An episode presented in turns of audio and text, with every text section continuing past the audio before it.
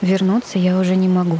Я могу окоченеть, не успев доплыть до рюкзака, а в нем все сухое и теплое. Выгребаю к берегу. Доплываю, вылажу. Бегу босиком по острой гальке. Камни холодные. Я голая. Вечереет. Заскакиваю в ледяную воду переката, пытаюсь схватить быстро несущийся мимо меня рюкзак. Не успеваю. Дальше шиверы. Бегу, бегу, бегу, рыдая о том, какая я глупая и как же можно сделать столько глупостей в одной жизни. Господи, ну прости меня.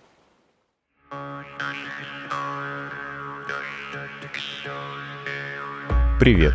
Это «Горы без вершин».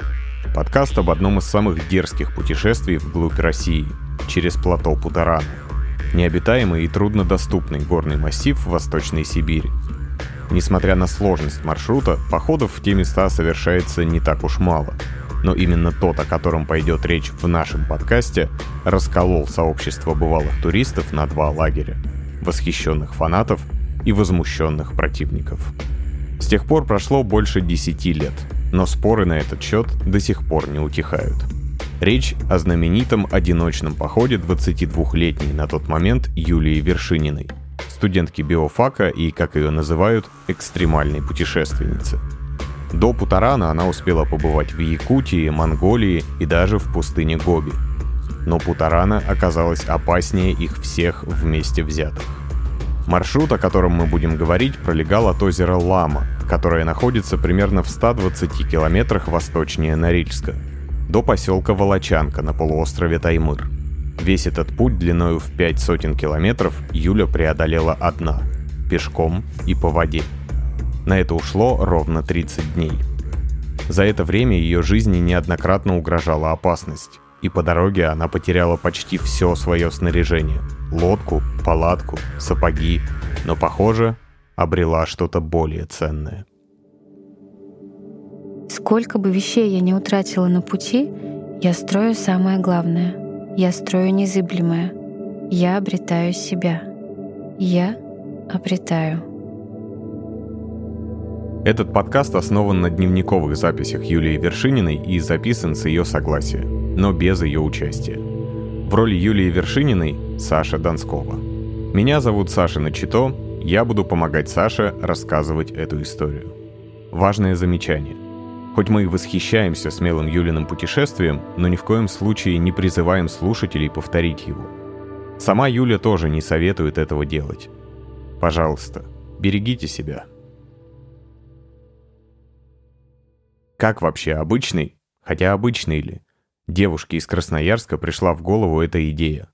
В одиночку пересечь плато размером с небольшое европейское государство, львиная часть которого располагается за полярным кругом.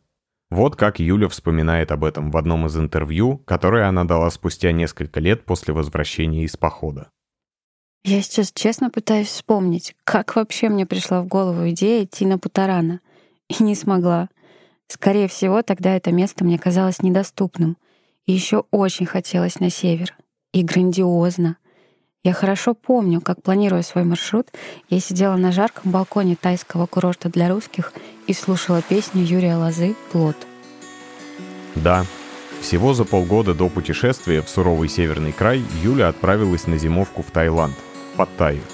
Это было в конце 2009 начале 2010 года. Бесконечная 30-градусная жара, Теплое, почти горячее синее море, кокосовые пальмы, изящно сгибающие вечно зеленые пальмовые макушки над широкими пляжами из белого мелкого песка, дешевые и удивительно чистые и аккуратные съемные комнаты с постоянно работающими спасительными кондиционерами, широкие мягкие кровати. В Паттайю Юля приехала работать гидом для русских туристов, водить экскурсии.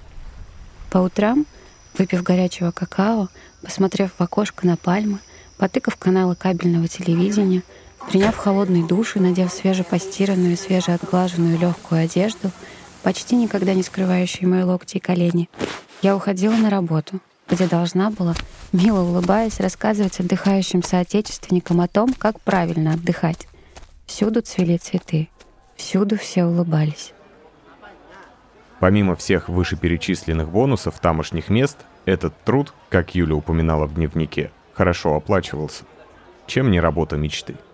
Я целый день пила свежевыжатые соки из соседнего фруктового отдела, питалась манго и рисом, общалась после работы с друзьями и, как казалось со стороны, радовалась жизни. Юлия подробно описывает в ЖЖ те свои рабочие курортные будни. Но в этих нейтральных дневниковых строчках как будто уже сквозит какая-то тоска. Или это что-то другое? Ведя бесконечные праздные беседы с милой улыбочкой на лице, я иногда забывала о скуке — но часто вечерами после заката в 6.30 я уходила на обезлюдевший пляж, который был совсем рядом с моим домом. Прятала городской рюкзак под сложенные до утра шезлонги, забиралась в темное теплое море и уплывала в бесконечную даль. Даль, в которой нельзя было различить границу черной воды и черного моря. Даль, напоминавшую мне космос. Я плыла к огонькам. Это были стоящие далеко в море лодки ловцов кальмаров.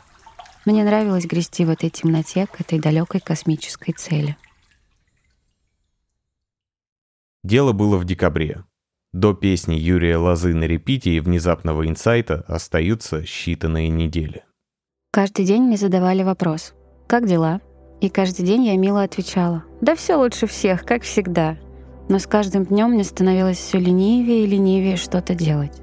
Меня уже не радовали никакие покупки. Я все реже выходила из дома дальше работы или магазина 7-Eleven на первом этаже того же здания. В какой-то момент я сменила работу. Вместо объясняющего, как отдыхать, стала тамадой-гидом из экскурсионного автобуса, рассказывающим о Таиланде так, чтобы всем было интересно и все больше и больше нравилось и в этой стране, и в этом автобусе. Иногда мне предлагали низкооплачиваемые, всего 100 долларов за два дня, экскурсии. Я с пренебрежением отказывалась. Я смотрела телевизор. Боже, я никогда не смотрю телевизор в России.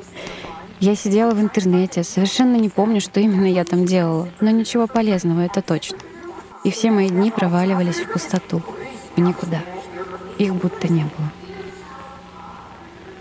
Как будто что-то не давало ей покоя, что-то грызло изнутри.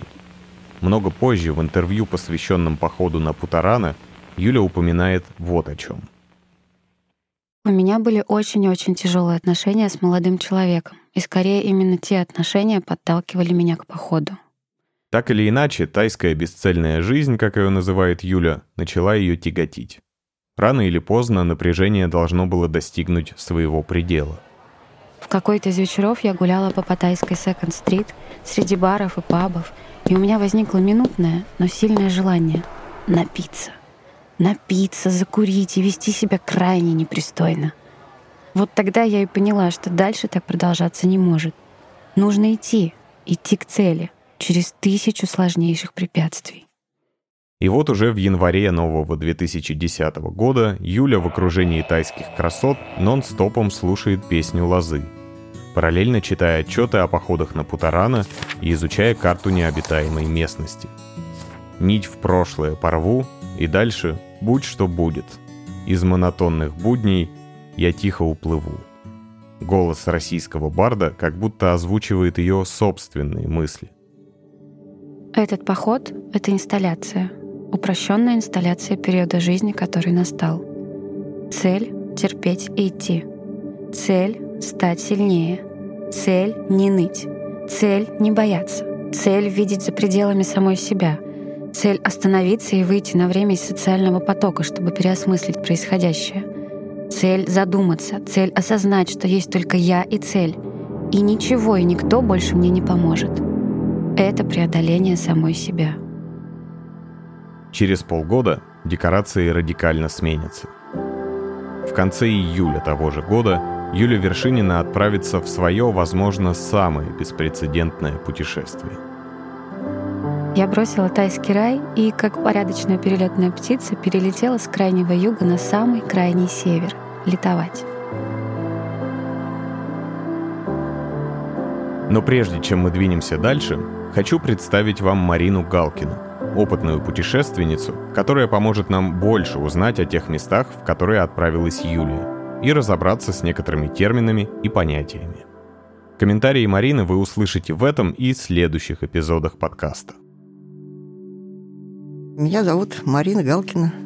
Я биолог по образованию. Сейчас а, занимаюсь путешествиями очень активно. А, работаю в компании «Сплав». Путешествую в основном по нашей стране. Это одиночное путешествие. Крайний север, Чукотка, Дальний Восток. Снимаю фильмы про свои путешествия, про людей, которые живут в этих далеких краях, про местных жителей. У меня есть канал на Ютубе, куда я выкладываю эти фильмы. 23 июля 2010 года. Юлия Вершинина оказалась на побережье озера Лама. Собственно, от этой точки и начался ее рассказ о походе на Путарана. До Ламы она добиралась от Норильска на рейсовом катере. Как перед героиней старой сказки, перед ней раскинулся дикий заполярный лес, а перед лесом — избушка. Избушка темная, с маленьким разбитым окошком, не закрывающейся изнутри, оббитой разодранным дерматином дверью, печкой-буржуйкой, широкими нарами, сваляющимися на них человеческими одеждами и характерным затхлым темным запахом брошенного и промокшего человеческого жилья. Спать на этих нарах мне совсем не хочется. Немного подумав, я взваливаю на себя оба своих рюкзака, большой и маленький, и двигаюсь в чащу вдоль берега озера — Туда, где, как предполагалось, начнется мой маршрут. Это стандартный маршрут заброски туристов на платы Путарана. Стандартный маршрут. Река Бучерама, по ней вверх поднимаешься, и у нее два притока ручей геологический и Хикиканмынгда, по-моему, трудно запоминаемое название. Поднимайся по этим притокам наверх, там перевал, и ты переваливаешь в бассейн реки Большой Ханамакит. А Большой Ханамакит попадает в реку Аян, которая вытекает из озера Аян. Это сердце платы Птарана. Они не очень широкие, там крутое падение местами идет, и водопады есть небольшие, как на самой реке, так и на притоках. Там внизу действительно тайга такая захламленная, переплетенная. Ну, то есть вдоль реки трудно идти. Я помню, мы тоже шли, там где-то продирались. Выше там более светлый становится лиственничный лес. Проще идти. Олени тропы. Такая таежная речка, круто падающая. По ширине, ну, метров 20, может, 25. Так, с камня на камень, сквозь кусты, шаг за шагом, к часу ночи Юля добралась до следующей избушки. На этот раз с людьми – Заходить не стала. Она слишком хорошо знала, что делают в таких избушках вечером пятницы. Пьют и перестают быть похожими на людей. Но люди все же люди. Первую ночь в лесу мне хочется провести рядом с ними, а не с дикими зверями. Я забивачиваюсь за бугром, закрывающим меня от людских глаз, в двухстах метрах от избы.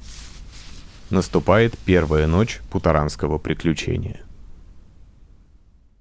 А утро началось не с кофе.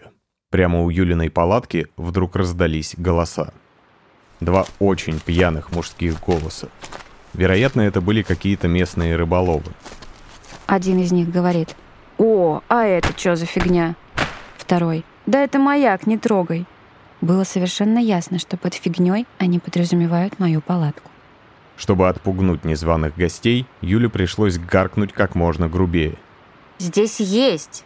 И нечего сюда ломиться. Мужики отступили. Когда путешественница наконец решается покинуть уютный мир спальника и палатки, ее встречает серо-мокрая реальность. Дождь, моросивший всю ночь, не сдает своих позиций. Но и Юля здесь не для того, чтобы сдаться при первых признаках трудностей. Она достает из багажа надувную байдарку и надувает ее.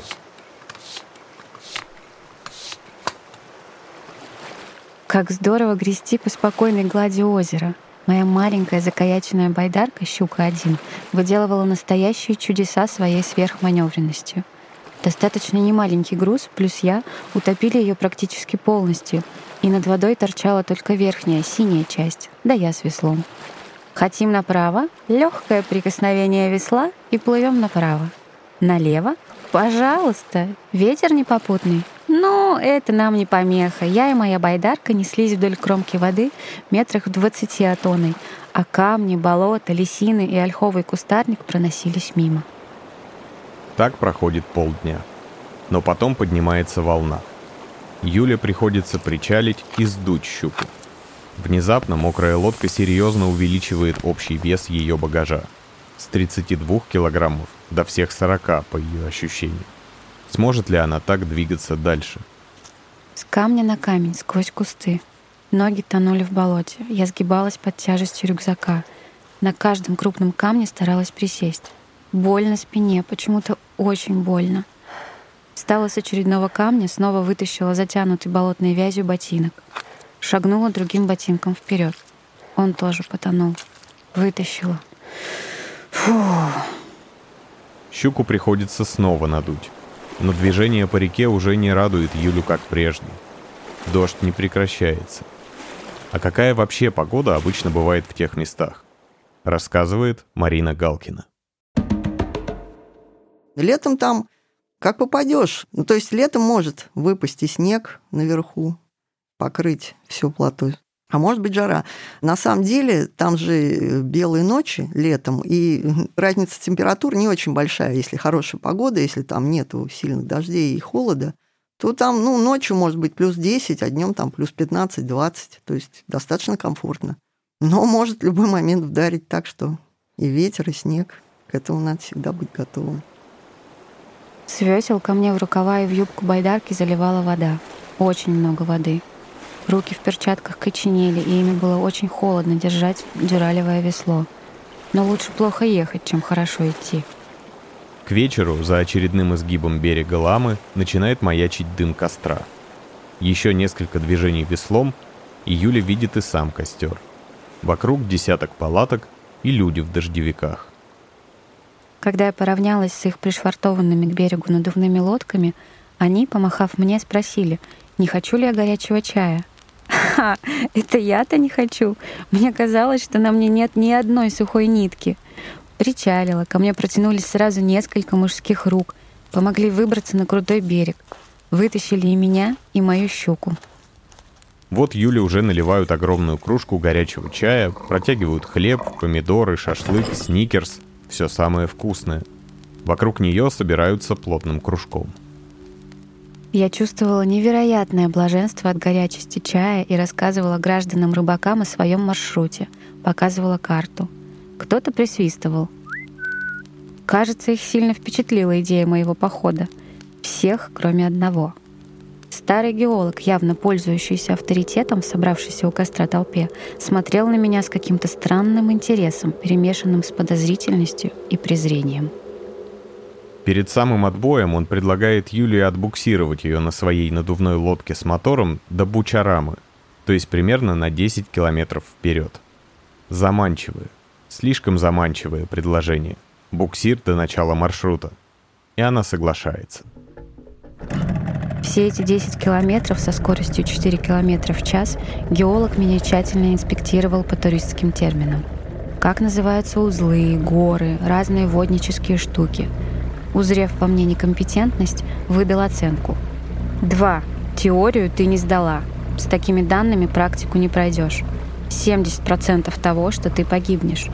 Иди до перевала. Если отстанешь от графика на два дня, возвращайся. Запомни, отступление равно победе. Да, у него была идея фикс — отговорить девочку-матрасницу от мысли пройти КМСовский маршрут. Матрасниками в водных походах называют, вот в Карелии, например, туда приезжают отдыхать большие группы там, с детьми, и так как машина подвозит, можно подъехать прямо к началу маршрута, то они набирают с собой капусту, много всего, включая даже надувные матрасы, большие вещи, в общем. И плывут, у них лодки загружены доверху, еще бывает прицеп за собой. И вот таких людей называют, таких туристов, которые берут с собой все для комфорта, называют матрасниками. Ну, так. так а КМСовский маршрут значит предназначенный для кандидатов в мастера спорта по спортивному туризму, которым Юля, конечно, не являлась. К концу их совместного пути дядя-геолог, как нарекла его про себя Юля, скостит критический срок отставания от графика до одного дня. Один день и возвращайся, дальше отставание будет только нарастать. Слышишь? Да, я слышала. Я хорошо слышала, что он говорил про отвесные скалы на маршруте, про густые ольховые заросли, про толпы медведей. В конце концов, дядя дошел даже до того, что заявил, если на один день раньше срока на перевал придешь, можешь идти дальше. Иначе ты труп. Когда до Бучарамы остается еще порядка трех километров, Юля направляет лодку к берегу. Под так и не прекратившимся проливным дождем мои зубы начали выбивать барабанную дробь. Мокрая одежда совсем перестала сохранять тепло. Я сидела в лодке, как в луже, и мне хотелось только одного — берега, костра. К тому же дядя меня порядком достал. Я больше не могла. Оставив Юлю на гальке и уплывая дальше, геолог несколько раз выкрикивает одну и ту же фразу. «Трупом ты меня не удивишь». И так на второй день пути она осталась совсем одна, на безлюдном побережье, в абсолютно мокрой одежде, с промокшим насквозь багажом и прогнозом ее скорой смерти на маршруте, и словами, которые продолжали звенеть в ее голове. «Трупом ты меня не удивишь! Трупом ты меня не удивишь!» Это был первый эпизод подкаста «Горы без вершин». Вы можете продолжить слушать историю прямо сейчас или вернуться к следующему эпизоду позже. Все пять выпусков уже опубликованы на популярных подкаст-платформах. Не забудьте подписаться на подкаст и оставить оценку, отзыв или комментарий. Нам очень важно получить от вас обратную связь. Над подкастом работали ведущие Саша Донскова и Саша Начито, продюсер и редактор Марина Шиняева, сценарист Анна Чапайтине – Звукорежиссер Александр Архипов. Обложку нарисовала Софья Игинова. Спасибо Марине Галкиной за помощь в работе и Юлии Вершининой за возможность рассказать эту невероятную историю. Подкаст выпущен студией «Спорткастерная».